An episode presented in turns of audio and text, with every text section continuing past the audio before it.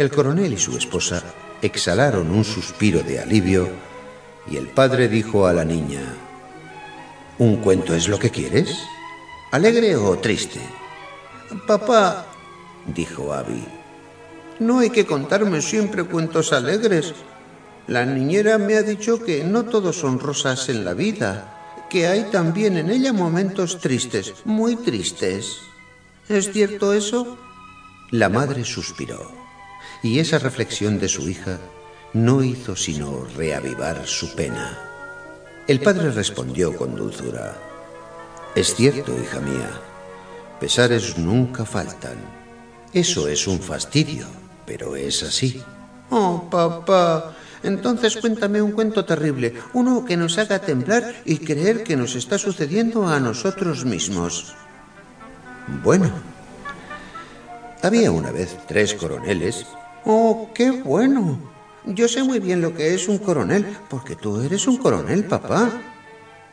Y en una batalla habían cometido un acto grave de indisciplina se les había mandado que simulasen el ataque de una fuerte posición del enemigo, pero con la orden terminante de que no se comprometiesen. Ese ataque no tenía más objeto que distraer al enemigo, atraerlo hacia otro sitio y facilitar así la retirada de las tropas de la República.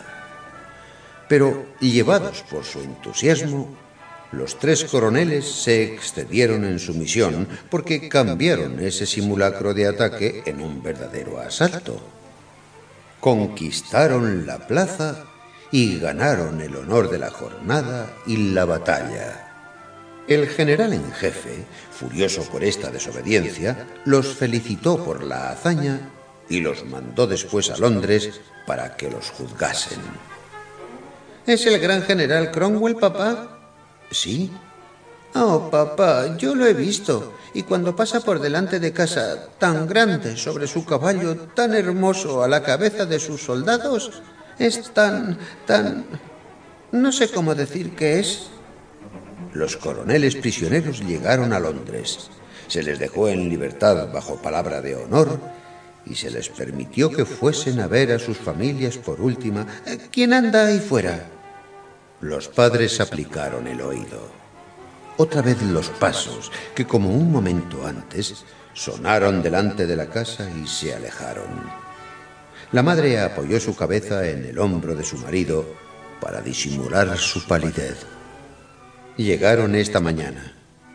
La niña abrió desmesuradamente los ojos. Tres.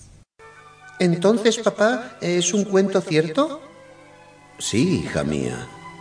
Oh, qué suerte. Así es mucho más interesante. Sigue, papá. ¿Cómo, mamá? ¿Estás llorando? No es nada, hija mía. Pero no llores, mamá. Ya verás que todo acabará bien. Todos los cuentos acaban siempre bien. Al principio los llevaron a la torre antes de permitirles que fuesen a sus casas. En la torre, el Consejo de Guerra estuvo juzgándolos durante una hora. Los declaró culpables y los condenó a ser fusilados. ¿Los conoces tú, papá? Sí, hija mía. Oh, cómo querría conocerlos yo también. A mí me gustan los coroneles. ¿Crees tú que me permitirían que los besara? La voz del coronel temblaba un poco cuando respondió, uno de ellos te lo permitiría con seguridad, querida mía.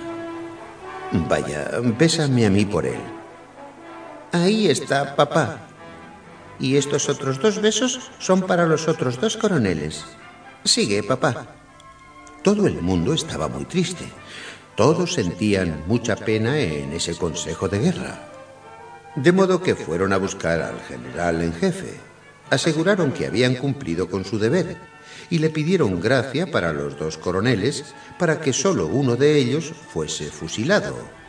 Pero el general en jefe acogió muy mal esta proposición. Si ustedes han cumplido su deber, les dijo, si han obrado de acuerdo con su conciencia, ¿por qué tratan ahora de influir en mi decisión, en menoscabo de mi honor de general? Entonces ellos le respondieron.